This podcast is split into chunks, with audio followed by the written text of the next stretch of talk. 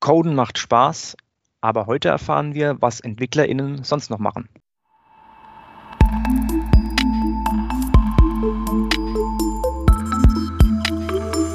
Andrena entwickelt. Der Podcast von Andrena Objects. Von EntwicklerInnen für EntwicklerInnen.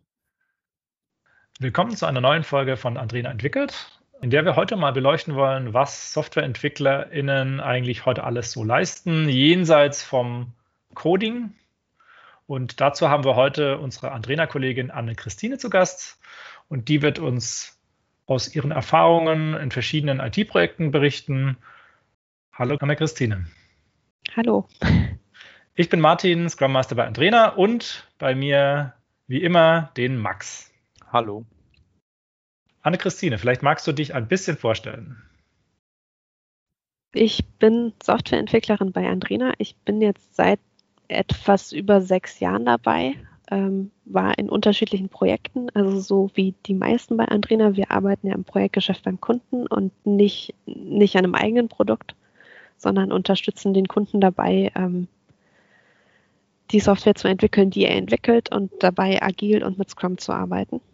Früher war es ja so, da waren die Rollen streng geteilt. Äh, da gab es einen Programmierer, der schreibt Code, dann gibt es einen Tester, der testet ausschließlich äh, und findet Bugs und meldet die. Dann gibt's vielleicht noch irgendwie einen Produktmanager, Requirements Engineer und so weiter, der schreibt die Anforderungen und zwar auch nur der.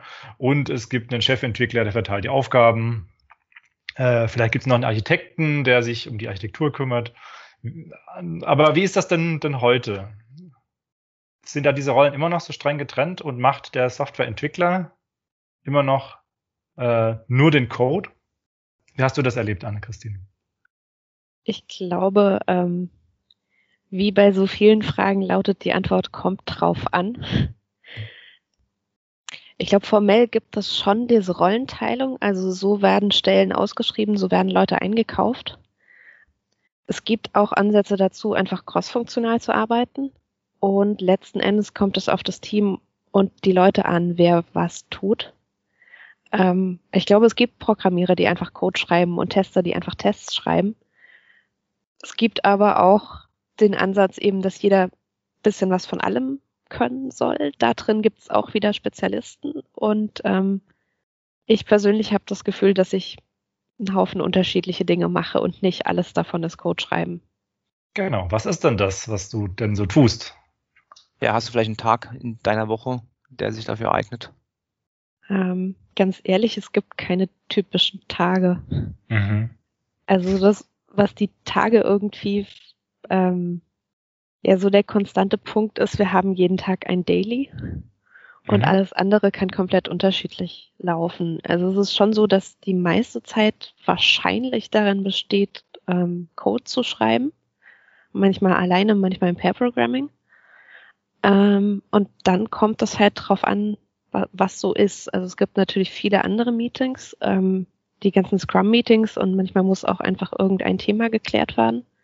Mhm. Und ähm, manchmal muss man auch einfach mal miteinander sprechen, weil ähm, irgendjemand gerade ein konkretes Problem hat und dabei Unterstützung braucht. Also es muss nicht unbedingt ein technisches Problem sein. Es kann ja auch sein, dass ähm, es irgendwo einen Konflikt gibt im Team und ähm, wir als Team versuchen, diesen Konflikt zu lösen. Und dann kann ich natürlich beitragen, zum Beispiel indem ich zwischen zwei Leuten vermittle oder einfach mal jemand zuhöre, der sich mal auskotzen muss oder Kompromissvorschläge mache oder was, was immer sich anbietet.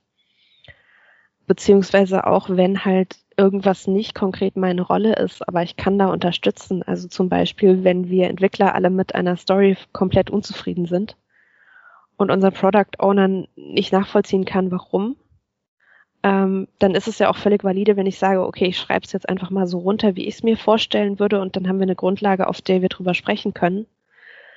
Weil ja grundsätzlich alle davon, also Entwickler, Product Owner, sie versuchen ja alle ähm, das bestmögliche Ergebnis zu kriegen, aber es ist manchmal schwierig, da so im luftleeren Raum darüber zu diskutieren und es gibt, glaube ich, auch keine perfekten Stories ähm, es entsteht letzten Endes in der Zusammenarbeit und ich finde, es gehört dazu, dass ich als Entwickler dann auch mal die Rolle wechseln kann und sagen kann, okay, dann mache ich das jetzt mal kurz und dann kann der PO das immer noch komplett wegwerfen, wenn das nicht passt, aber dann kann ich einfach mal zeigen, was stelle ich mir drunter vor und vielleicht hilft das uns weiter, vielleicht auch nicht.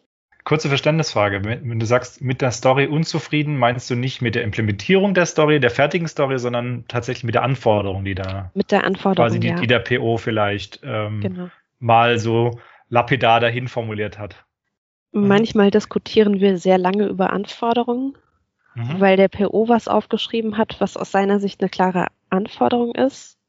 Und dann kommt ein Entwickler und hinterfragt das und findet nicht, dass es eine klare Anforderung ist. Meistens ist es so, dass beide irgendwie recht haben und die mhm. Wahrheit irgendwo ganz anders liegt. Ja. Und dann ist halt die Frage, wie kommen wir da hin? Und wenn ich als Entwickler die Möglichkeit habe, ähm, es aus beiden Perspektiven zu sehen und dann versuchen, was Gutes in der Mitte zu treffen, indem ich zum Beispiel selbst einfach mal was aufschreibe, wie ich es formulieren würde, mit dem vielleicht beide zufrieden sind, vielleicht auch nicht, kommt drauf an, dann kann ich halt so eine Diskussion manchmal besser voranbringen, als wenn ich einfach nur da sitze und sage, ja, aber das muss so und so sein. Mhm. So habe ich das in meinem Requirements Engineering Kurs gelernt, so muss das. Und dann ähm, gibt es ja immer zwei verschiedene Sichten auf so, eine, auf so eine Anforderung. Einmal also die fachliche Sicht und klar, die technische Sicht liegt sowieso beim Team. Oder wie würdest du sagen, ist, ist die Diskussion überwiegend fachlich oder eher technisch geprägt? Also es ist schon so, dass wir mit, mit jetzt Product Owner oder eben auch Business Analysten, also es muss ja nicht immer nur eine Person sein, mhm. ähm, dass wir dann eher über die fachlichen Themen diskutieren. Es ist schon so, dass dann eben der Product Owner derjenige ist, der die Vision dahinter hat oder die Vorstellung davon hat, was fachlich zu tun ist. Aber wir Entwickler haben die technische Expertise, um zu sagen, was geht, beziehungsweise was gut zu dem passt, was wir schon haben oder auch einfach, was für Möglichkeiten gibt es, das vielleicht anders zu machen, dass es einfacher umzusetzen ist oder ähm, benutzerfreundlicher ist für denjenigen, der am Ende damit arbeiten muss oder weniger fehleranfällig ist. Und in der Richtung ähm, müssen wir natürlich auch in der Lage sein, Feedback zu geben. Und ich glaube, dazu gehört eben auch schon dazu, dass wir uns aber auch vorstellen können, wie ist das aus der fachlichen Perspektive. Ich frage mich gerade, ist das ein idealer Zustand, dass man als Entwickler ähm, auch sehr auf der Anforderungsseite mitarbeitet, dass man da seinen Input reinbringt, wie du sagst, die, die technische äh, Sicht reinbringt?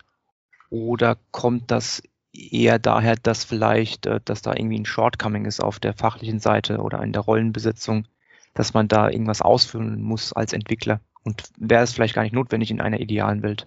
Ähm, es gibt Situationen, in denen man so eine Lücke füllen muss. Ich habe nicht das Gefühl, dass ich persönlich in einer Situation bin, wo ich tatsächlich eine Lücke füllen muss. Es hat mehr damit zu tun, dass, ähm, dass eine Zusammenarbeit im Team nicht funktioniert, wenn jeder nur so seinen Bereich denkt. Also wenn ich denke, okay, ich muss programmieren und der PO denkt, ich muss fachliche Anforderungen unterschreiben ähm, oder der Tester denkt, ich muss Tests schreiben. Und wir reden alle nicht miteinander und kennen die Perspektive von dem anderen nicht, dann funktioniert das nicht, sondern wir müssen alle in der Lage sein, uns ineinander hineinzuversetzen um auch verstehen zu können, was der andere in dem Moment tatsächlich will und nicht irgendwie gegeneinander zu arbeiten, sondern eben miteinander daran zu arbeiten, dass wir ein cooles, großes Produkt bauen, ähm, was die Anforderungen irgendeines Kunden da draußen erfüllt.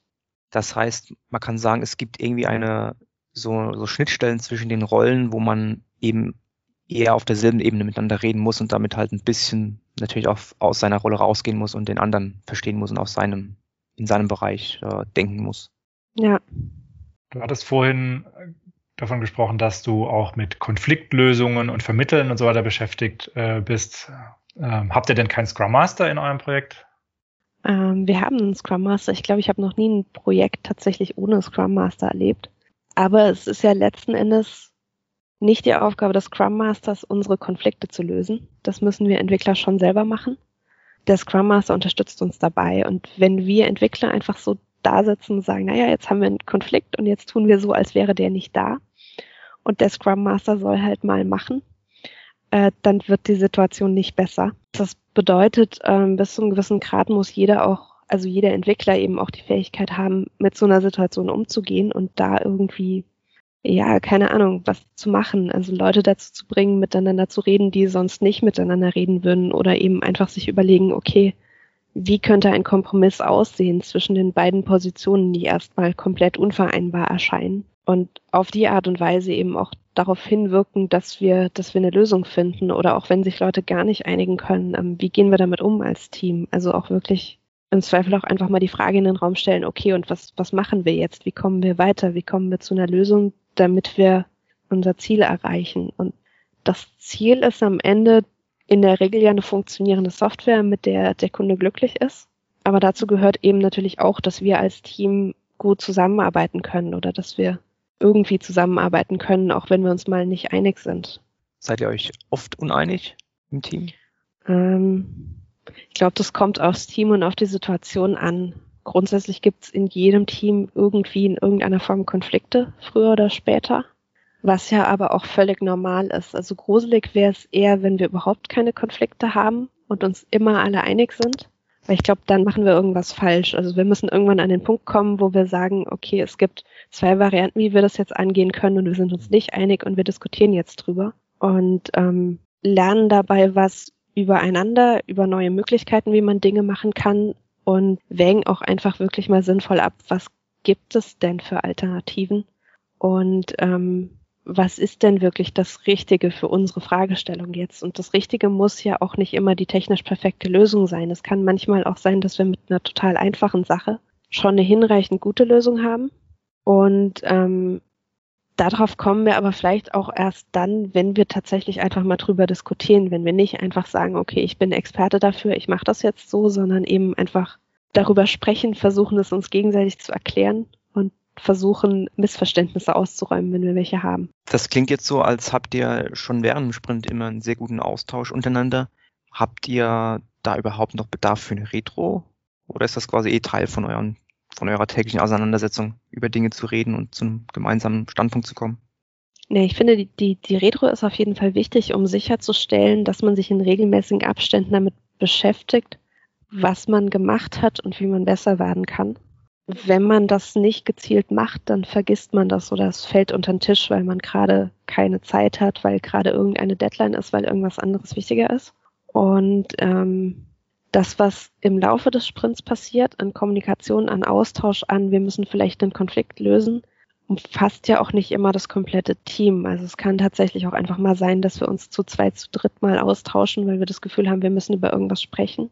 Aber das bedeutet jetzt nicht unbedingt, dass wir damit eine, eine Lösung finden oder einen Weg, wie sich das gesamte Team verbessern kann, worum es ja in der Retro dann mehr geht. Sondern erstmal finden wir einfach nur eine Lösung für ein kleines, konkretes Problem, das wir jetzt gerade haben und die vielleicht auch nur für uns drei funktioniert, die, die wir dabei waren. Das bedeutet trotzdem, dass wir dann vorangekommen sind, aber es ist einfach nochmal eine andere Ebene, ähm, Probleme anzugehen. Und in der Retro ist es also einerseits mit dem ganzen Team und andererseits auch nochmal systematischer. Also es ist wirklich ein bewusstes, wir nehmen uns als Team Zeit dafür, um uns damit auseinanderzusetzen, wo wir gerade stehen und was gut war, was nicht so gut war, wie wir besser werden können. Jetzt ist es ja auch so, man hat auch Junioren und Senioren im Team. Ähm, da ist es sicherlich auch nochmal wichtig zu vermitteln. Wie siehst du da deine Rolle? Was mir spontan als erstes einfällt, ist so ein typischer Konflikt zwischen Junioren und Senioren. Ähm, der entsteht, wenn es darum geht, Leute einzuarbeiten und sich dafür niemand zuständig fühlt.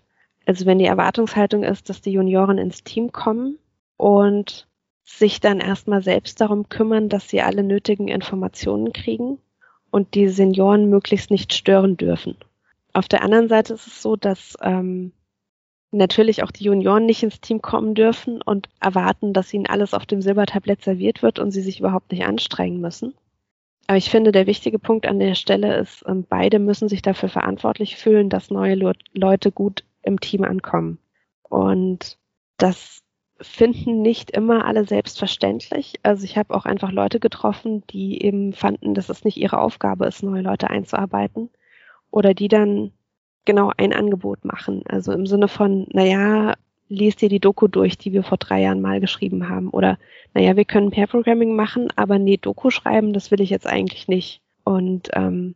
das ist dann schwierig, weil es ja auch ganz unterschiedliche Lerntypen gibt und letzten Endes sich immer einfach nur zwei Leute zusammensetzen können und gucken, wie können sie zusammenarbeiten. Das kann Pair Programming sein, das kann sein, okay, wir gucken einfach mal gemeinsam, wie wir zum Beispiel die Anleitung verbessern können, wie man die Entwicklungsumgebung aufsetzt, weil das kommt jemand frisch dazu. Ähm, es ist vielleicht noch keine Anleitung da oder es ist schon eine da und derjenige, der frisch dazu kommt, testet quasi die Anleitung. Mhm. Aber im Zweifel sind die Leute, die schon länger dabei sind und die sich damit auskennen, natürlich dafür verantwortlich, die Informationen bereitzustellen und sich auch die Zeit zu nehmen, sich mal mit jemand hinzusetzen und versuchen gemeinsam rauszufinden, okay, warum funktioniert es denn jetzt gerade nicht? Was ist eigentlich das Problem? Du klingst so, als wärst du selbst in dieser Rolle als Junior gewesen. Ist das so? Tatsächlich eigentlich nicht. Ähm, ich habe ja bei Andrina direkt die, die Ausbildung und alles gehabt, wo wir sehr viel einfach schon an Informationen bekommen haben. Und ich habe auch am Anfang hauptsächlich mit anderen Andrinas zusammengearbeitet und da ist ähm, eine sehr gute Stimmung gewesen. Also es war tatsächlich, es war extrem cool, am Anfang mit sehr erfahrenen Andrinas zusammenzuarbeiten, die sich immer die Zeit dafür genommen haben und die halt auch für mich eher so das Vorbild waren für, wie macht man es richtig. Ich habe das eher in einem Projekt gesehen, beziehungsweise ich habe es auch in einem Kurs gesehen, den ich mal gehalten habe für einen Kunden und der mich bis heute so ein bisschen verfolgt. Also wo halt auch die Erwartungshaltung von den Erfahrenen an die Junioren war, die sollen sich jetzt mal einarbeiten. Und im Sinne von wir Erfahrenen, das kostet uns Zeit, das, das hält uns nur auf, dass die alle nichts können die sollen jetzt endlich mal sehen, wie sie auf unseren Stand kommen. Und auf der anderen Seite waren die Junioren, die gesagt haben, ähm, wir würden uns total gerne einarbeiten, wir möchten das alles lernen, wir haben einfach keine Ahnung, wo wir anfangen sollen. Und ähm, ich habe versucht, in einem Einwochenkurs da irgendwie zu helfen und ich hatte selbst noch nicht die Berufserfahrung, dass ich in dem Moment einfach hätte sagen können, Leute, ihr seid da alle gleichermaßen für verantwortlich. Und ja, ihr Erfahrenen, es ist Teil eures Jobs, neue Leute einzuarbeiten. Und wenn ihr das nicht tun wollt, dann habt ihr Teamarbeit falsch verstanden. Das heißt aber auch, du warst dann erstmal bei Andrena in einem internen Projekt und kamst dann, als du in ein Kundenprojekt gekommen bist, ähm, warst du direkt schon kein Junior mehr. Ja, also da war ich dann schon zwei Jahre dabei ungefähr. Mhm. Das heißt, okay. ähm, ich hatte auf jeden Fall schon Programmiererfahrung, ich hatte schon im Team gearbeitet, mit Scrum gearbeitet. Mhm. Ähm, es ist trotzdem nochmal was anderes beim Kunden zu arbeiten, weil einfach die Bandbreite an unterschiedlichen Leuten, mit denen man konfrontiert wird oder die Bandbreite an unterschiedlichen Problemen größer ist, beziehungsweise es war auch der, der Unterschied zwischen, ähm, wir waren bei Andrina ein kleines Scrum-Team, was sich ähm, um ein kleines Produkt oder um mehrere kleine Produkte gekümmert hat. Und beim Kunden ähm, waren wir halt dann direkt von Anfang an fünf Teams, die sich gemeinsam um ein großes Produkt gekümmert haben. Und das ist dann immer weiter gewachsen. Also als ich das Projekt verlassen habe, waren wir dann, glaube ich, 13 Teams oder so. Also das war einfach schon nochmal eine andere Hausnummer, allein von der Größe her und auch von dem Anspruch her, wie viele Leute das dann hinterher benutzen sollen. Dieses Coaching, das du genannt hast, für die Junioren, braucht man das auch in einem Team, wo jetzt vielleicht alle auf einem ähnlichen Erfahrungsstand sind? Dass man untereinander irgendwie sich coacht? Also im Sinne von sich gegenseitig was beizubringen? Ja, genau. Weil ich würde sagen, das, das braucht man immer. Also man, man kommt nie wirklich an einen Punkt, wo alle exakt auf dem gleichen Stand sind. Das kommt immer vor, dass sich jemand halt in ein Thema schon mal einarbeitet und dann diese eine Person erstmal eine Wissensinsel ist und dann muss man dieses Wissen irgendwie im Team verteilen, damit man nicht an die Stelle kommt, dass wenn diese eine Person im Urlaub ist, man die Stelle nicht mehr anpassen kann. Und insofern also es ist vielleicht auch gar nicht passend in dem, was ich vorher gesagt habe, von Junioren und Senioren zu sprechen, weil ähm, wir sind das ja alle in manchen Situationen der Erfahrene und in manchen Situationen der Unerfahrene und das auch vom ersten Arbeitstag an. Also ich kann ja auch mich mit irgendeinem Thema, keine Ahnung, im Studium schon intensiv beschäftigt haben und kann dann demjenigen was erzählen, der jetzt plötzlich mein Ausbilder ist, bei Andrena zum Beispiel. Ich war selbst auch Ausbilder bei Andrena und hatte noch nicht so viel mit Frontend gemacht und da waren durchaus Leute ähm, in meinem Ausbildungsteam, die mehr Ahnung hatten als ich von Frontend. Und umgekehrt hatte ich aber ganz viele Themen, wo ich natürlich mehr Ahnung hatte. Deswegen war ich ja auch der Ausbilder. Und ähm, ich finde, es ist wichtig, dass man mit beiden Rollen umgehen kann. Also dass man Leuten was beibringen kann, was, wenn man der Erfahrene ist. Und aber auch für sich selbst akzeptieren kann, dass man nicht alles weiß und dass manchmal einem andere Leute was beibringen können das ist, glaube ich, mit steigender Erfahrung wird das manchmal auch schwieriger. Ich würde vielleicht nochmal den, den Bogen zurückschlagen wollen, wenn, wenn ihr nichts dagegen habt, zu, zu der Fragestellung, dass es ja auch Leute gibt, die Softwareentwickler werden wollen oder sind, weil sie tierisch Spaß dran haben, Code zu entwickeln aber darüber hinaus eigentlich gar nicht so großes Interesse dran haben, ähm, diese viele Abstimmungen, diese vielen Kommunikationen, sondern Leute, die einfach nur programmieren wollen. Ne? Die soll es ja auch geben. Oder ist das ein Mythos? Ich glaube, das gibt es definitiv. Also ganz ohne Abstimmung geht nicht. Wenn man sich komplett gar nicht abstimmen möchte, dann kann man halt auch nur Dinge bauen, die man komplett alleine bauen kann. Und ähm, die meisten Kundenprojekte sind größer als das. Also es läuft immer irgendwie darauf hinaus, dass man in einem Team zusammenarbeiten muss. Was ich völlig in Ordnung finde, ist, wenn man im Team unterschiedliche Schwerpunkte hat. Also wenn, ähm, keine Ahnung, jemand extrem viel Spaß daran hat, einfach sehr viel Code zu schreiben und ähm, nicht so sehr viel Spaß daran hat, keine Ahnung, zum Beispiel in im übergreifend Daily das Team nach außen zu repräsentieren, zu allen möglichen Meetings zu gehen, mit dem Nachbarteam zu sprechen, wie genau wir das jetzt mit der Schnittstelle machen und dafür jemand anders darauf total Lust hat. Das ist ja völlig in Ordnung. Also man kann sich das im Team durchaus so aufteilen, wie es am besten passt zu den Interessen. Ich finde, wichtig im Team ist, dass man dann darauf achtet, dass bestimmte Dinge nicht, also Dinge, die tatsächlich niemand machen will, nicht immer an den gleichen Leuten hängen bleiben. Beziehungsweise man sollte nicht automatisch annehmen, nur weil jemand bestimmte Dinge macht, dass derjenige diese Dinge gerne tut, sondern vielleicht ist jemand eigentlich auch total unglücklich damit und hätte gerne Unterstützung, bekommt die aber nicht, weil alle anderen die Dinge halt auch nicht machen wollen und viel lieber einfach vor ihrem Rechner sitzen wollen, ein bisschen coden und ja, man spricht nicht drüber. Also das ist definitiv mhm. was, worüber man zum Beispiel in der Retro auch einfach mal sprechen könnte. Und der andere Punkt ist halt, dass unterschiedliche Aufgaben unterschiedlich viel Anerkennung kriegen. Also wenn ich halt als Entwickler eine Story bearbeite, ich schließe die auch ab, ich kann die dann im Review zeigen, dann wissen hinterher alle, was ich gemacht habe und sagen, oh cool. Aber wenn ich mich im Hintergrund um einen Konflikt kümmere, dann kann das auch sehr viel Zeit in Anspruch nehmen und das bringt uns als Team vielleicht viel mehr voran, wenn wir bei diesem Konflikt einen Schritt weiterkommen, als wenn die Story XY abgeschlossen ist. Aber das ist nichts, was ich hinterher irgendwie präsentieren kann oder was irgendwie offensichtlich wird für Leute, die von außen kommen. Also es geht schon allein aus Vertraulichkeitsgründen nicht. Ich kann ja nicht im Re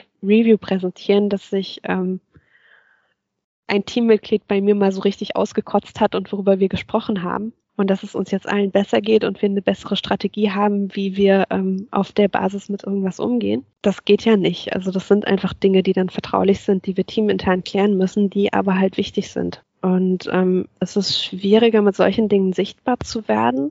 Ich habe das Gefühl, manchmal ist es ähm, auch eine Interessensfrage. Also nicht jeder hat Lust darauf, sich um sowas zu kümmern. Es ist auch okay, wenn nicht jeder Lust darauf hat.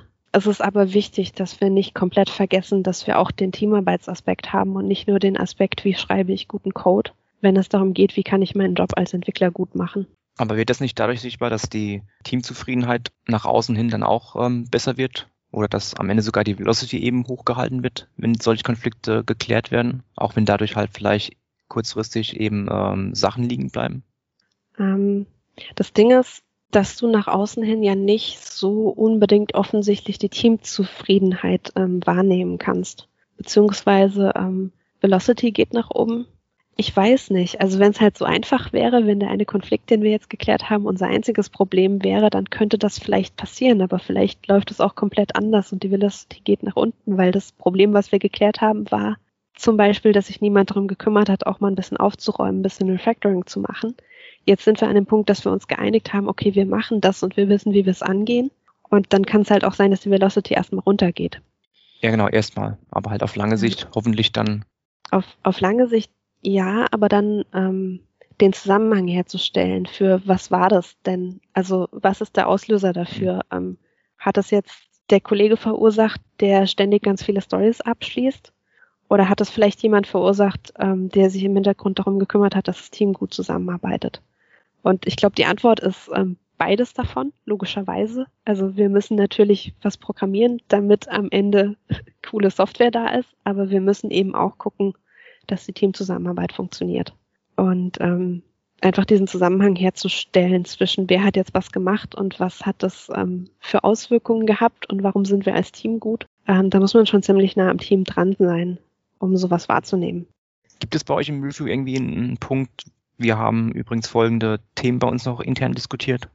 Gibt es nicht. Habe ich tatsächlich auch noch nicht so erlebt. Wäre vielleicht ein Ansatzpunkt, um bestimmte Dinge ein bisschen transparenter zu machen, aber es geht halt nur bis zu einer gewissen Grenze. Also es ist, ich weiß auch nicht, wie es tatsächlich ankommen würde in einem großen Review mit, mit Stakeholdern, wenn wir uns halt tatsächlich hinstellen und sagen, wir hatten folgende teaminterne Konflikte und darüber haben wir gesprochen. Also muss man ja schon sehr, sehr vorsichtig sein, wie man das dann nach außen darstellt.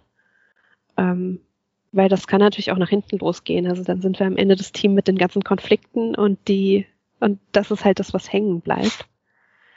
Und man müsste im Zweifel sehr viel Energie reinstecken, um es so zu kommunizieren, dass es ähm, wirklich nach außen hin gut aussieht. Und dann ist halt auch die Frage, will man das oder wollen wir die Zeit nicht vielleicht dann doch lieber da reinstecken, dass wir tatsächlich mal programmieren? Weil das, also ich weiß jetzt auch gerade nicht, wie das rüberkommt. Ich erzähle ganz viel davon, sich um irgendwelche Konflikte und Teamzusammenarbeit und alles Mögliche zu kümmern. Mhm. Ich programmiere auch ziemlich gerne. Es ist jetzt nicht so, dass ich die ganze Zeit Lust habe, mich um Konflikte und alles Mögliche zu kümmern. Also ich glaube, dann, dann wäre ich nicht Entwickler geworden. Wie würdest du denn deine Mission beschreiben?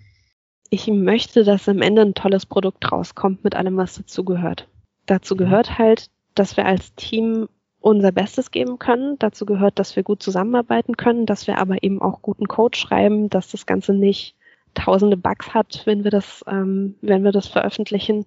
Ähm, es muss auch den Anforderungen genügen. Also wenn, wenn der Product Owner eine bestimmte Vision hat, dann muss das am Ende rauskommen, beziehungsweise es muss was rauskommen, was demjenigen, der es am Ende benutzen soll, tatsächlich auch was bringt. Also wo jemand gerne mitarbeitet, wo er tatsächlich einen, einen Vorteil davon hat. Und da gehören unheimlich viele unterschiedliche Aspekte dazu. Also worüber wir jetzt zum Beispiel auch noch nicht gesprochen haben, ist jetzt dieser Usability-Aspekt, der ein bisschen gerade mit durchkommt. Ähm, oder auch einfach ich muss ja irgendwie rausfinden, dass das, was ich tue, auch einen Nutzen hat für irgendjemanden. Und da, ähm, da kommt noch ganz viel mit dazu, was eigentlich über Entwicklung hinausgeht. Das kann ich auch nur zum Teil als Entwickler beeinflussen, aber ich kann zumindest darauf hinwirken, dass wir bestimmte Dinge tun, zum Beispiel ähm, tatsächlich mal Leute, die das hinterher benutzen sollen, ähm, vor diese Software zu setzen und sie einfach mal machen zu lassen und ja. dann auch einfach mal zugucken. Ähm, das kann unheimlich lehrreich sein, ja. Das stimmt. Ja. Mhm früher Kontakt, frühes Feedback von den Anwendern. Ja, ja ich glaube, das ist ein gutes Schlusswort, um irgendwie uns klar zu machen, Code schreiben ist zwar schön und gut, aber wir müssen uns klar sein, als Entwickler haben wir noch viele mehr, viel mehr Verantwortlichkeiten und können noch an vielen anderen Stellen eben so ein Produkt beeinflussen und den Nutzen für den Endkunden da zu gewährleisten. Okay, dann würde ich sagen, sind wir schon fast am Ende. Dann bleibt uns noch herzlichen Dank zu sagen an dich, an Anne-Christine. Aber natürlich auch ein Danke an euch Zuhörer fürs Mitverfolgen. Ja, und wir freuen uns mit euch auf die nächste Folge, wenn es wieder heißt, Andrena entwickelt. Macht's gut, vielen Dank. Tschüss. Ciao.